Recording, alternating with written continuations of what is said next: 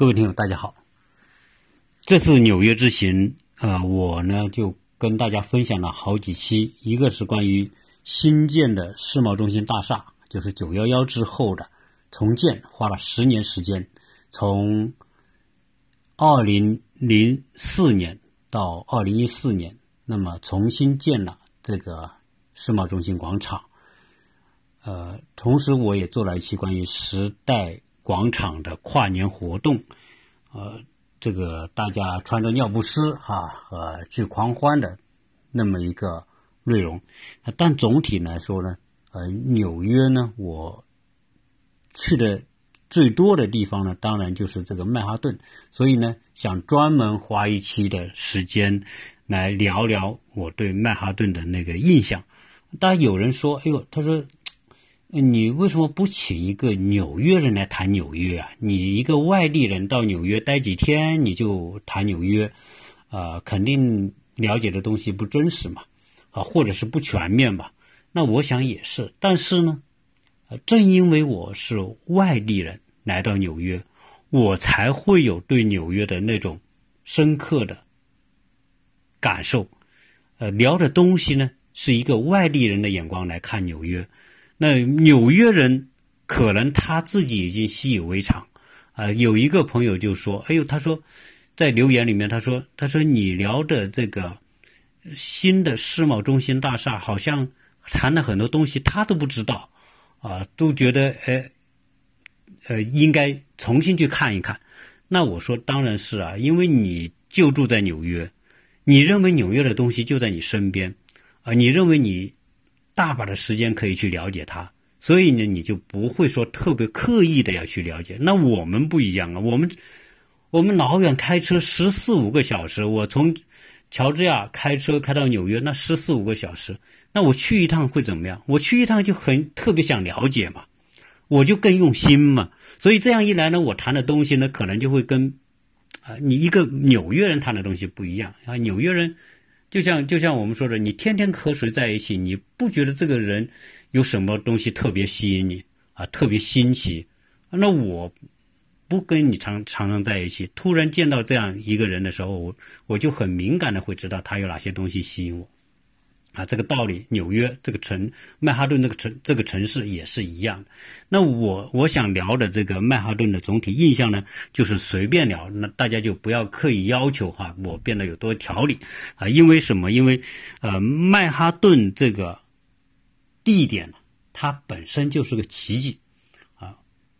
如何说它是个奇迹呢？因为美国历史总共也就四百年，而曼哈顿的历史基本上就伴随着美国历史，因为曼哈顿是北美殖民地时期最早的发展起来的一个地方之一。啊，它今天成为纽约的中心，成为美国的金融中心，那有它的整个的历史来源。那我呢，喜欢跟大家来啊分享一下它的一个来龙去脉，因为。你看一个地方呢，如果你看它表面是可以，但是它是怎么来的，我觉得也很有意思啊。为什么在美国有曼哈顿这么一小块地方会变得今天成为纽约的中心和世界的中心啊？那那一定是有有趣的历史嘛。那先说说这个曼哈顿的来历哈。曼哈顿所处的位置是今天美国的。东北那个地方，在整个新英格兰地区，在哈德逊河口。那为什么哈德逊河口能够？美国律师这样的地方很多啊，都是冲击平原很多啊。为什么不在别的地方搞个曼哈顿出来，不搞个纽约出来，而只是在那个地方呢？当然就和这历史和地理有关系。因为早期啊，欧洲人发现新大陆之后，那就。西班牙人跟着西班牙人的脚步，就各个国家都来了，啊，那么法国人也来了，荷兰人也来了，英国人也来了，德国人也来了，啊，爱尔兰人都来了。我我我在谈美国新生活节目里面有好多期谈到美国历史的时候，我大概都聊过。我想啊，如果听过我早期节目的人都会知道美国的历史啊，我所描述的美国历史的大概的情况啊，那么。呃，跟这个是相关联的。那欧洲人来到美洲大陆，那从地理位置来说，英国人、法国人向西横过大西洋的纬度，就正好和现在的这个纽约附近是平行的。那那他来这里登陆之后呢，因为近嘛，那就来到了今天的这个新英格兰地区。那新英格兰地区呢，呃，这个地理的位置离欧洲近，但是呢，当初的环境并不好，因为这个地方很冷。我们都知道，这个新英格兰地区一下起一冬天一下雪来，那就是冰天雪地，也是很冷的。但是没办法，因为当时的人也是说，找到了陆地，那就登陆呗。啊，所以早期的殖民地就是从新英格兰地方开始啊，我们说的缅因州啊、罗德岛啊、那这个康涅狄格啊、纽约啊、那弗吉尼亚等等啊，这一路下来，南卡、北卡、乔治亚，这不就从一路往往从北向南延伸啊？最后呢，拓展出了十三个殖民地嘛。那早期呢，呃，这个地方呢是谁到先谁先得。啊，你这块地方是没有没有没有国家的，那只有印第安人住。那欧洲人一来说，哎，我我是西班牙来的，那我就插个旗子说这块地方是我们西班牙的啊，王室的领地，对吧？法国人一来插杆旗，这是我们这个波旁王朝啊，我们法国的领地。那英国人一来插杆旗就说英国的。那其中有一个小伙伴。是荷兰人，那荷兰曾经在近代也是很了不起的一个国家，对吧？你想想，在法国，呃，在葡萄牙、西班牙之后，崛起的就是荷兰人。荷兰人特别能做生意、做贸易，他叫海上的马车夫。所以，荷兰人早期在全世界的拓展也很有名。荷兰东印度公司，我们知道英英国有个东印度公司是印度。那荷兰东印度公司是整个印尼巨大的一块地方，所以可见荷兰人很有实力。我们曾经的台湾还被荷兰人占领了。那荷兰人呢？这些马车夫也是海上马车夫，到处做贸易啊，连有时候做贸易，有时候就抢，有时候就占领，反正那个时候什么手段都使用。结果呢，有一对荷兰人，在一六二六年。来到哈德逊这个地方，那个时候还不说一定是英国人的，我荷人荷兰人来了之后，他就宣宣布这块地方是我们荷兰人的领地。但是呢，你说你是荷兰人领地也不对呀，因为原来这个地方有什么呢？有印第安人居住。那早期的这些殖民者啊，还好，那来到这个地方呢，他也知道印第安人。住在这个地方，那么他们呢就开始用一些我们说的这种交易的方法来跟他们换土地，因为这个哈德逊河呢，这个地方呢是一个可以深入内地的一个通道，所以荷兰人说我们在这个河口啊，哈德这个曼哈顿这个地方呢，我们可以建个贸易站，所以跟印第安人说，我能不能把你这个地方买下来？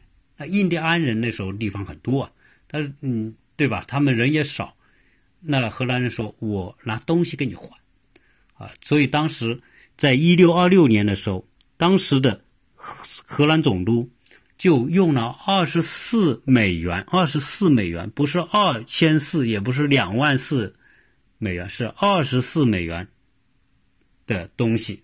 啊，一些什么玻璃珠子啊，一些什么用品啊，欧洲带过来的，印第安人没看过，一看很新奇，哎，说说我跟你们换，那印第安人反正说我也不用这么多地方，换就换呗。结果呢，二十四美元就把今天曼哈顿这个地方呢就换过来了。今天曼哈顿这个地方的位置哈，简单跟大家说一下啊，你你如果打开地图到纽约那个河口啊，曼哈顿河的东边。就是，啊，这哈德逊河口的东边就是曼哈顿，曼哈顿在东边就是东河。那它再向北呢，有一个呃哈莱姆河，也就是整个曼哈顿就是被三条河跟其他的陆地分开。总共的面积呢是五十九万平方米，它的南北长度二十一公里，东西宽度三点七公里，它就是一个长条，从南向北摆在那个河口。那荷兰人得到这块地方之后呢，先建了教堂，然后又做贸易站，也也主荷兰人主要是做贸易嘛。他不像英国人，英国人是做开垦，是要做做种植业，荷兰人是以贸易为主。那结果呢？到了一六六四年的时候，荷兰人，呃不，英国人来到这个地方。当时英国的约克公爵派了一队人来到这个地方，哎，发现这个地方也不错，位置很好。结果呢，一看荷兰人先占领了，但是荷兰人什么呢？荷兰人他。人不多，那英国人就跟他们交涉说：“哎，我们愿意开垦这个土地，但是你们荷兰呢做贸易，要不我们谈谈条件，然后你把这个地方让给我们吧。”结果呢，英国人跟荷兰人真的就把这个交易谈成了，荷兰人把这个地方呢就让给了英国。让给英国之后呢，英国人说：“那我们这个地方取个名吧。”啊因为在荷兰人的时候呢，这个地方叫什么？叫新阿姆斯特丹。呃，这个欧洲人有意思，他到了占了这个殖民地之后呢，呃，他也懒得想新的名字，直接从欧洲拿一个名字过来。那我们荷兰的首都叫阿姆斯特丹，对吧？哎，这块地方我们叫了阿姆斯特丹，前面加个新字就行了。结果呢，叫新阿姆斯特丹。那约克公爵得到这块地方之后呢，这那我们不能用荷兰人的名字，对吧？我们应该改一个我们英国的名字。但既然这个地方是约克公爵的领地，那我们给他加一个新字不就得了吗？结果叫新约克。那新在英文不叫 new 吗？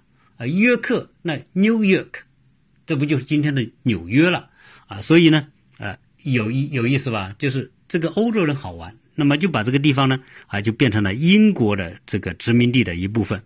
那约克公爵得到这个地方之后呢，那就开始发展，它的位置好啊，那么跟欧洲也近呐，啊，法国人做毛皮生意，荷兰人做毛皮生意，慢慢的在以这个地方做据点，啊，就开始发展起来。呃，欧洲人呐，来来到北美的时候呢，经常就是。这个哄骗这个印第安人，从他们手里去换地方。早期呢还没开始大规模屠杀，这个时候就是还比较礼貌，还比较文明，不那么野蛮。那你比如说今天的这个曼哈顿出来之后，西南边有一块地方，那块地方很大，叫斯泰登岛。那这个斯泰登岛呢，这个也是被和。把这个岛和其他陆地分开，很大一块地。这个英国人也跟印第安人谈判，花了一堆什么刀啊、水壶啊、衣服啊、泥子啊，总之用一堆欧洲的这个物品，就把那么大一个斯泰登岛换回来。那印第安人跟没没概念，说这个地反正我们有的是地，所以呢，呃，你们这些东西他又没有，他们觉得很新奇。所以早期经常。这个欧洲人通过这种方式从印第安人里那里面换地，那那这个曼哈顿啊，就是很典型的一个啊，用个方交换的方式获得。那曼哈顿今天的曼哈顿，当然这个已经西今非昔比了。哦，我们说这个二十四美元换来的这块地，在今天有多高的价值呢？那当然啊，这个不用讲。我我们看看这个数据啊。今天的曼哈顿是纽约的五大区之一。纽约市的五大区分别是布鲁克林区和皇后区，是位于曼哈顿的东边。曼哈顿的东北部会有一个布朗克斯区，再加上曼哈顿区，你看这五个区就构成了今天的纽约市。而最小的区就是曼哈顿区，因为我刚讲它只有六十平方公里。六十平方公里只相当于我们现在一个县城那么大啊，有的县城比这个还大呢。那但是呢，曼哈顿的这一长条地方，今天的这个资产总值可不得了啊！今天我们看到曼哈顿高楼林立，呃，超过两百米的高楼就三十五座，两百米那有那有多高呢？你你算算吧，两百米的话，那那都是四五十层楼的这个高度嘛。三啊，两百米了，那那十层，我们算它多少呢？啊，三十米，那你看两百米，那都是五六十层的那种楼高，那这就就有三十五座，但是有很多那些三四十层的楼，那更多。那整个这种高层建筑一共有五千五百座，啊，这只是讲它的建筑。呃，曼哈顿，它拥有全球的金融中心的地位。那同时呢，它有世界各个大公司的总部或者分部驻扎在这个地方。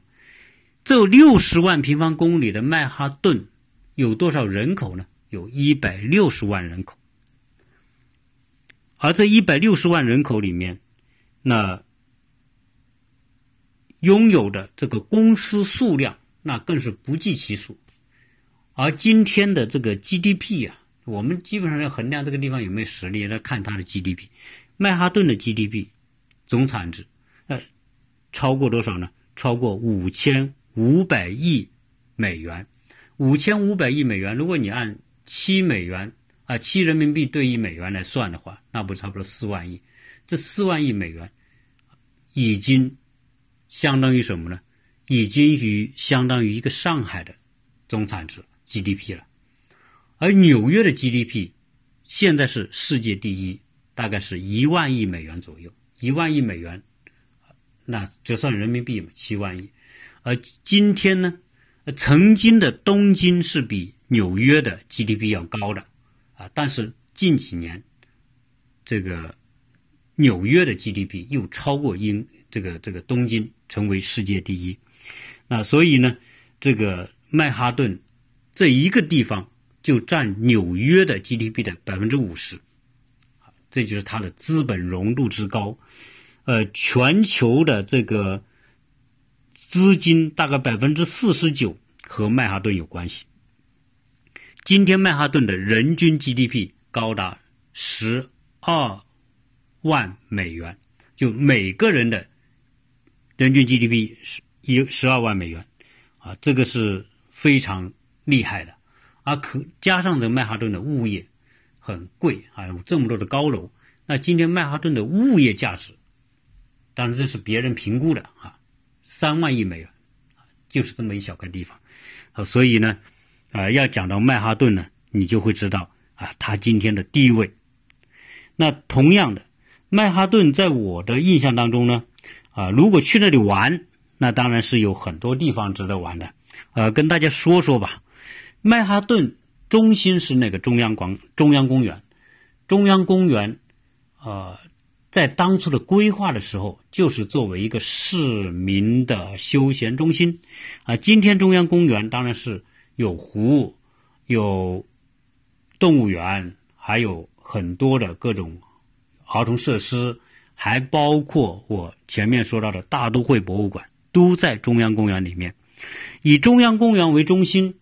那曼哈顿的街道呢是这么分的，南北呢叫大道，南北的大道一共二十条，从最东边江边的高速公路开始算起，第一大道、第二大道、第三大道，一直到什么什么麦迪逊大道、公园大道，再到第五大道。哎，大家知道第五大道是曼哈顿最重要的一条街道，因为什么？因为它的是商业最为繁华、最多的奢侈品和高档品牌店都在这个地方。曼第五大道就在中央公园的东边那条街，大都会博物馆门口那条街一直向南，叫第五大道。在第五大道里面，喜欢购物的人，那当然这个地方好了。各种各样的欧洲奢侈品，我们中国人特别熟悉的那些奢侈品，奢奢侈品都在这个地方，啊，什么 LV 啊、GUCCI 啊，这个这个呃 Prada 啦，什么香奈儿，这这些全在这个店，你能想到的，这里一定都有。那除此之外，在第五大道呢，啊，第五大道是平时游客最多的，那可能纽约人说他们不怎么去这个地方。在第五大道白天晚上逛的都是来自各地的世界各地的游客啊，大家来了嘛，就走一走这些店啊，那所以基本上呢，这条街道的人流量就旅客步行的这个人流量是最多的，就在第五大道。第五大道呢，这个商店我是没兴趣了。我说实在的，这个女人有兴趣逛，但是我没兴趣逛。那我就去逛什么呢？逛逛这个第五大道上几个著名的这个项目。那第一个是广场饭店，广场饭店就在中央公园的东南角那个地方。啊，广场饭店为什么有名？大家都知道，这个饭店曾经是什么呢？啊，曾经是广场协议的签订地。它今天一百多年历史里面，它都是纽约的地标建筑之一。而且是纽约的高档公寓酒店，我们想进去看都不行。你不是这个酒店的住户，你不是订了房间，你都不能进去啊。所以它是纽约的高档的，我们说的那些富豪住的地方，不管是这个出差呀、办事啊什么的，都是名人啊住这个广场饭店，那是个身份的象征。在《碟中谍》里面，这个汤姆·克鲁斯。那个里面就讲到，哎，我住广场饭店，所以你像这种身份的店呢，啊，那还是很有意义的。那当初签订广场协议，日本人啊，说到这个广场协议叫失落的二十年，就是广场协议签订之后，美国逼着日本签了这个协议，结果让日元升值，结果呢，让日元的出口遭受沉重打击，啊，日本的产业。一蹶不振，啊，这个是在它有很重要的这个历史事件的这个因素。那除了这个广场饭店，广场饭店由于我们不能进不住这个，我们只能是外表看，它是一个法国的一个城堡式的一个建筑，它外观还是很美的。呃，曾经很多人就是买了卖，买了卖，啊，就是作为一个产业嘛。啊，经常是可以买卖的，作为一个物业买卖。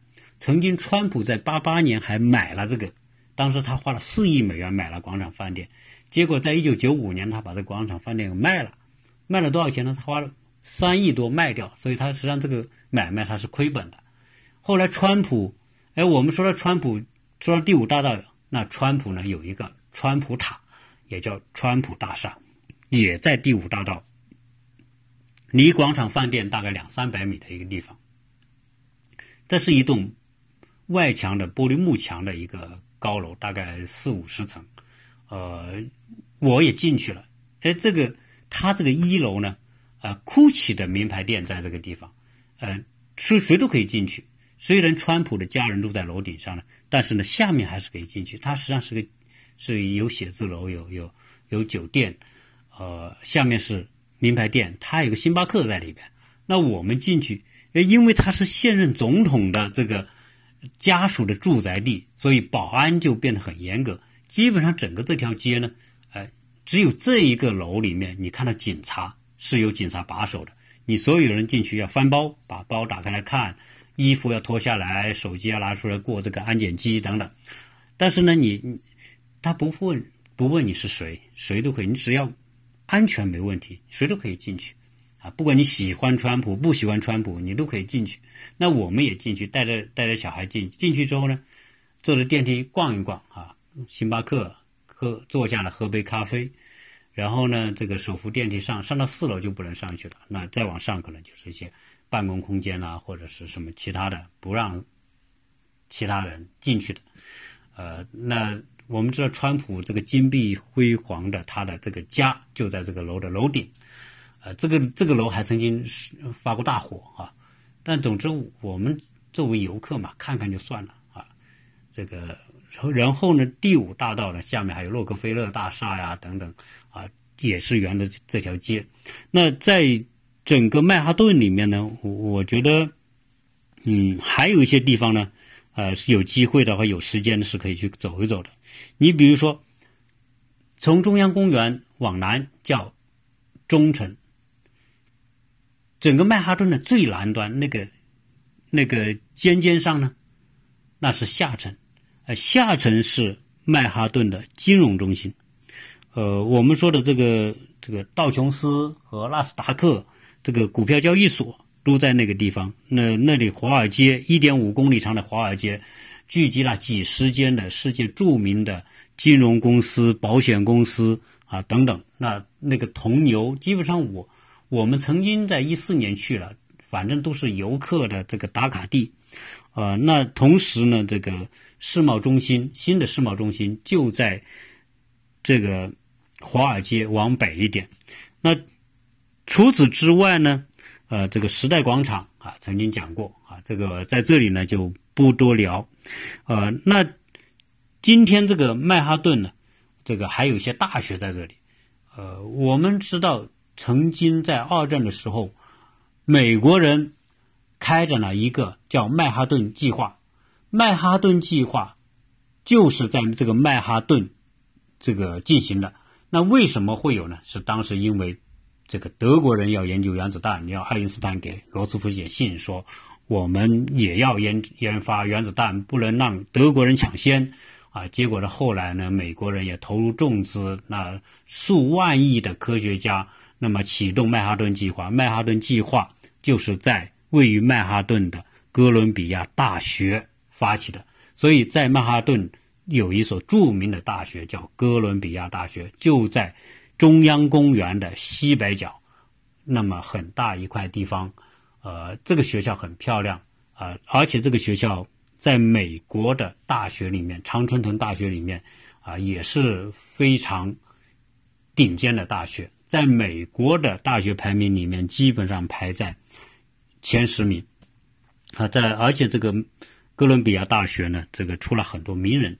有四位总统，三十四位各国的首脑和国家元首曾经在这个学校读书。那同时呢，这个学校一个学校的诺贝尔奖得主已经超过一百位，那很了不起吧？你整个日本加在一起也可能也就是二十多位啊。那这一个大学，当然我们中国就先不用讲了啊。那此外呢？这个学校的很多的专业也很厉害，所以今天你能考进这个哥伦比亚大学呢，是很值得骄傲的。它的法学院、医学院、商学院、新闻学院，啊，都是很厉害。普利策奖就是一个最高的新闻奖，也是由哥伦比亚大学的新闻学院来发起的，啊，所以呢，这个如果有机会能进哥大读书的孩子，那还是很幸福的啊。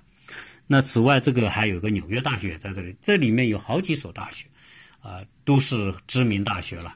那此外呢，这个博物馆呢，我前面两期聊到，那么除了我前面聊到的现代艺术博物馆和聊到的，呃，大都会博物馆之外，这里还有费特尼博物馆，呃，犹太人历史博物馆，古根汉姆博物馆，这些呢都是属于曼哈顿。很知名的博物馆，如果有机会的话，可以看一看。当然，还有一个就是九幺幺国家纪念馆和博物馆也在这个地方，呃，也是值得去看一看的。那关于这个曼哈顿呢，我有一个体验啊，因为什么呢？因为呃，有一天呢，我们就进曼哈顿，再出曼哈顿。后来我们又去了什么？去了这个，呃，法拉盛。整个伊川，我就感觉到有特别强烈的穿越感啊！因为在美国，如果待久了的时候，你如果你住在美国普通的区的话，美国的普通区就是郊区、农村，对吧？啊，很地广人稀，然后大家都是一人住一栋房子，很多森林等等，你就很很休闲、很轻松的感觉。一到纽约。突然好像回到了北京、上海的感觉，高楼林立，然后街道上车特别多、特别拥挤。结果我一下开车变得不适应，一下变得紧张了，因为车实在太多了，而且堵车也堵得不行。然后还过过那个桥还得交过路费，那我在美国好多年都没有交过路费的这种情况，还要交 cash，要交现金啊。那我觉得，哎呦，好像回到中国。然后呢，慢慢挪，慢慢挪，一小段路我也开好久。那我们从好不容易从曼哈顿挪出来说去法拉盛吃东西吧，呃，因为我的朋友讲了，法拉盛那要什么有什么啊，你要吃肯定去法拉盛。作为中国人来说，那我们说去呗。结果呢，我们从曼哈顿过完隧道出来之后，大概是十多分钟就到了法拉盛。结果一进法拉盛，突然感觉到这个街道全是中文，招牌全是中文。而且这个特别像什么呢？特别像我们国内的一些小县城的感觉，啊，除了各种各样的商店、餐厅之外呢，啊，这个人也很多，街道呢，呃，不怎么干净啊，脏脏的，反正乱乱的，特别像我们国内的内地的那小县城的感觉。然后我们去那个呃地方吃东西啊什么的，就觉得突然回到中国的感觉，而且这个法拉盛的这个。各种国内的美食全部有啊，各种口味的啊，五湖四海的这种这种啊菜品啊什么的都有很多啊。你要吃香港的，吃广东的，吃山东的、湖南的、四川的都有啊。所以我觉得那个很神奇啊，竟然在这个纽约这个地方呢，就有一个中国的小县城躲在这里，还是很好玩。总之来说，就是特别熟悉的感觉。去去到法拉盛那个商场啊什么的。呃，都特别像我们国内的那种脏脏的啊，地下停车场的乱乱的啊。然后呢，我们去停车呢，这个服务态度还不好啊。总之来说，就是中国的在国内的某种体验，到了法拉盛，突然就回到自己眼前的这种感觉啊。然后吃完饭，我们出去之后，一出法拉盛啊，又回到了美国那种田园的感觉啊。所以在纽约这个这个地方呢，呃我的对比是很这个这个很强烈的。啊，这种大都市的啊，小县城的，然后在美国的田园的这种感觉啊，总之，这种一路开车过去的时候，这种穿越感特别强。那关于这个曼哈顿呢，纽约呢，实际上呢，我们还去了一个地方叫奥特莱斯啊。这个我们朋友说，这个奥特莱斯是一个全美最大的，我还不相信，因为我美国的奥特莱斯我们也去了很多啊，也。每个都说自己是最大的啊！我佛佛罗里达那个太阳城啊，也说是最大的。结果呢，我们到了这个这个纽约的北边，曼哈顿的北边，开车过去一个小时左右，确实是一个特别大的，就是荒郊野外，周边都没有居民区的，专门开了一个奥特莱斯。呃，我们第一天去呢，休息关门，呃，第二天。后来我们又去过一次，结果呢，这个奥特莱斯真的生意很好，啊，车停满了，基本上没地方停车，人也特别多。关键是这个奥特莱斯的这个地方特别大，反正我呢只是像散步似的走了一圈，完我逛店没兴趣，这个 太太们有兴趣，他们去逛街。我走了一圈之后，我只想感受这样有多大啊。总之嘛，都是那些品牌，呃，确实很大啊，也有。但是呢，这个这个人也特别多啊，逛逛街的人呢，我估计了一下啊，大概百分之三四十是呃华人啊，也也可能有些是从中国来的游客啊。总之呢，这个呃总是听到普通话的声音嘛，所以呢觉得也很熟悉哈。呃，基本上奥特莱斯每次去奥特莱斯的体验就是这个华人还是第一梯队的购买主力。呃，另外一处标志性的建筑值得去看一看的，就是联合国总部大厦。联合国总部大厦位于曼哈顿的四十二街东四十二街和第一大道相交的那个地方，是一栋三十九层楼的啊一种办公建筑，而且是呃一个板式建筑，就是看起来就是像一块板立在那个地方。当然，它的下面呢是它的会议的这个会址，很多的联合国大会就在它的下面的会议厅开。然后，这个三十九层的楼呢是秘书处的办公楼。当初这个联合国总部为什么在这个地方呢？当然和二战之后美国在世界的地位有关。当然，美国在二战之后是世界头号强国，当美国也是。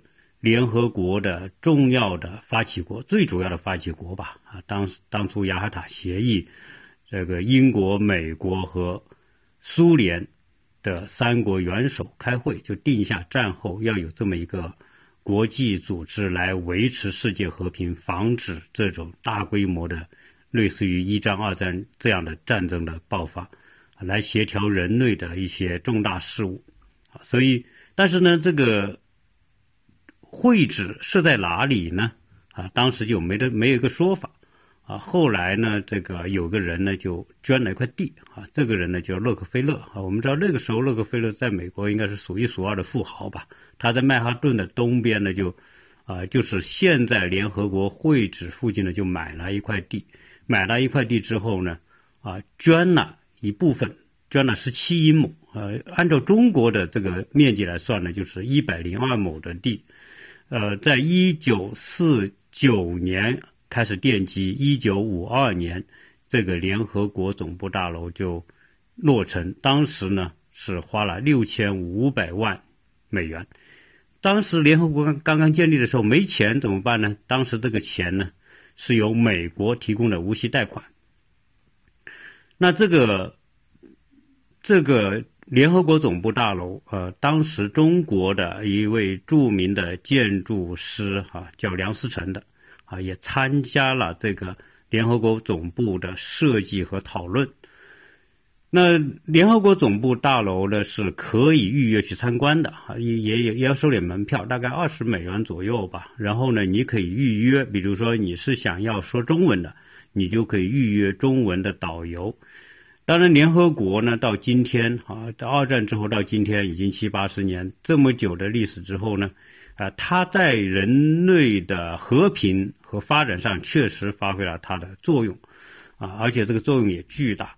但是呢，联合国本身是一个，呃，一个国际组织嘛，那要维持这个组织的存在，肯定是要经费的。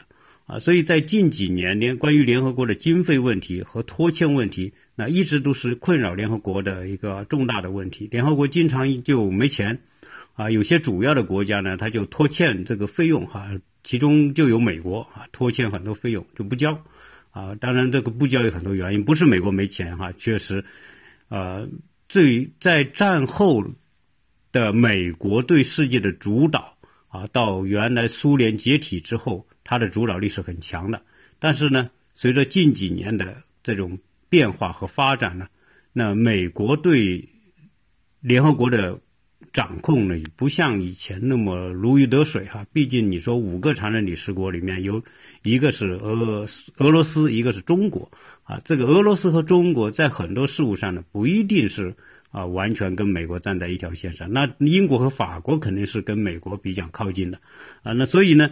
联合呃，联合国的费用，当然美国在联合国费用里面这个占的比重也是比较大的，大概占百分之二十五左右。啊，那美国一拖欠之后呢，就变得这个联合国的经费就没着落。啊，中国大概交百分之十左右哈。呃，这种情况呢，啊，就变成联合国发展的一个难题。后面最新的这个联合国秘书长甚至说，他要把他的这个官邸。就是他住的那个楼给他卖了，当当然也属于联合国的资产嘛，卖了来做这个联合国的这个费用，呃，那甚至有一些国家就说，呃，我们干脆搬迁吧，啊搬到别的地方去啊，那就不在美国了啊，毕竟这个曼哈顿呢是太贵了啊，这个地也贵，然后生活成本各种成本都很高，那我们搬到别的国家去，那那当然这个可不是一件小事啊，如果真要搬迁，那是一件大事，那你说搬到哪个国家去，肯定。一个是你太小的国家肯定不行，你没这个财力；那太大的国家呢，肯定美国也不干，对吧？你这个毕竟联合国在在国际事务上还还是发挥着重要的作用，所以关于这个经费的问题呢，也一直扯皮扯很久啊。最近好像说这个拖欠的国家呢，也把该交的钱也交了哈，这个就免得这个断粮之后呢，联合国都这个会也没法开了，问题也没法处理了。那在曼哈顿呢，还有一个跟我们中国人关联比较大的事情，我觉得值得提一提哈。这个事情呢，就是，呃，说有一个人物哈，这个叫中国现代史上一个著名的人物叫宋美龄哈。宋氏家族跟美国的关系源远流长，这个因为宋美龄的父亲啊，就是在美国的，在美国留学，后来在美国的教会，然后回中国发展。他跟中国的这些这个早期的资本家啊，这些都关系都是特别密切，而且呢，宋氏家族啊，培养出了这些所谓宋氏三姐妹啊，宋子文啊、宋子良等等，他们这个家族呢，都是。啊，在中国现代史上还是影响非常大哈。在中国国民党统治期间，宋氏家族应该说叫举足轻重啊。但宋美龄呢，她在她在蒋介石去世之后了，就去到美国啊。因为蒋介石去世之后呢，这个就是呃蒋经国开始治理台湾。啊，蒋经国跟宋美龄的这个关系就比较复杂，也不好说，因为毕竟呢，蒋经国不是宋美龄的啊亲生儿子，呃，宋美龄只是蒋经国的继母啊，所以呢，后来他到美国生活，宋美龄在美国后面几十年哈都在美国生活，那那他住在哪呢？啊，一开始呢是住在纽约的长岛。长岛有个叫黄崇谷的这个地方，有宋美龄的这个故居啊。实际上，这个宋美龄故居也不是宋美龄的产业，而是而是啊孔祥熙的产业啊。孔宋美龄的这个侄女叫孔令凯，是孔祥熙的女儿。那么她在那个长岛购买的这个地方啊，后来呢也在。曼哈顿购买的地方，那早期二十多年，从七十年代到九十年代呢，一直就住在啊蝗虫谷。当然那个时候呢，宋美龄身体还很好啊。宋美龄是很高寿的啊，一直活到一百零六岁才去世。那前面这在在纽约的这二十多年，就住在这个长岛。当然那种环境呢是特别美国的啊。蝗虫谷呢是是纽约有钱大亨住的地方，离曼哈顿一个小时左右。啊，当时这个楼呢，也也到现在也一百多年了，一百一九一三年才建成。那到七十年代之后呢，这个住到九十年代，一九九五年，由于这个蝗虫谷啊，离这个曼哈顿毕竟有点距离，而且呢比较偏僻。虽然是富人居住的地方，但是呢，到了老来老年人来说呢，这个医疗啊各方面生活便利变得很重要。那么宋美龄就决定。离开蝗虫谷，呃，在二零零零年的时候呢，这个蝗虫谷的宋美龄故居就拍卖，当时卖多少钱呢？卖两百八十万美元，这个还是算是呃不算高哈，因为这块地呀，它有十二点八英亩啊，是是很大的一个豪宅啊，几十应该说有多少呢？有十几个房间那么大，所以呃。在那个两千年的时候呢，这个价还价格还不是特别贵。后来他这个故居呢被一个犹太人买了，犹太人买了之后呢，就把它做了一些改造。改造据说哈，到了这个两两千两千年之后啊，宋美龄故居呢就给卖了，啊又卖卖了一千要卖一千多万。那宋美龄当时她这个故居在一九九五年要。搬走之后要卖的时候呢，啊，那个孔令凯啊就卖呢，在两千年之后就出售。出售之前呢，在美国有一个事情，就是说，基本上你的这些物品是要拍卖的。那宋美龄居住过二十多年的这个黄崇谷的故居的物品拍卖，啊，就引来了众多的收藏者。啊，那大家都知道，宋美龄用过的东西本身，宋美龄就是一个。